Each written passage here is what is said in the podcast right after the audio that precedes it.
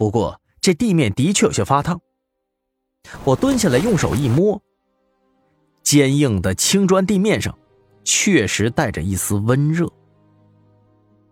当我正想用符去试探一下的时候，突然，外头传来了啪嗒啪嗒的声音，就好像是两块木头碰撞的声响。我心头一紧，急忙往外头看。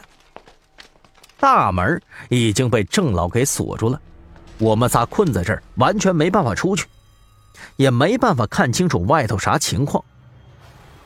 我看了看，急忙上到二楼靠窗的位置。把窗户轻推开了一条缝隙，往外头一看，只见黑夜中整个葵花村非常的死寂，而在我们跟前的空地上，郑老和剩余的七个千门八将正盘腿坐在那儿，每个人都以八卦的方位坐着，神情凝重。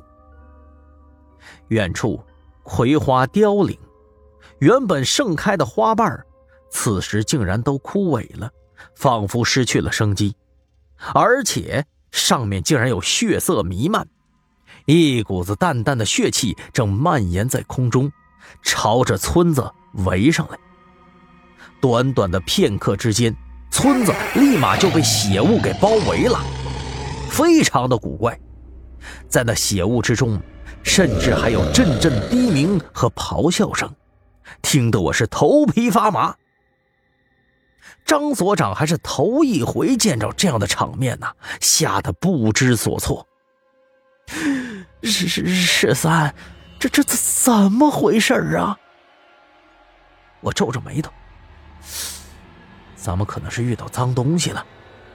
没关系啊，有千门八将在，应该可以应付。此时，外头这八个老头坐在八卦阵的方位上，都在守着。每个人神情都很凝重，在他们的手里头，各自有一根拐杖，在拐杖上有一颗绿色的珠子，此时闪着绿光，我不知道这是干啥的。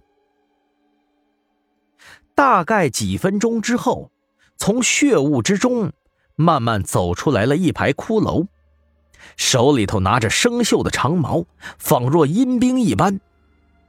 从黑夜之中缓缓走出来，每一具骷髅都是步履稳重。在他们身后头，则是一顶轿子，是骷髅们抬着的，非常神秘。我打眼一看，就是心惊肉跳的感觉。这里头肯定是大有来头啊！轿子越来越近。而千门八将的拐杖上，那些珠子也是绿光大盛，两者好像在对抗似的。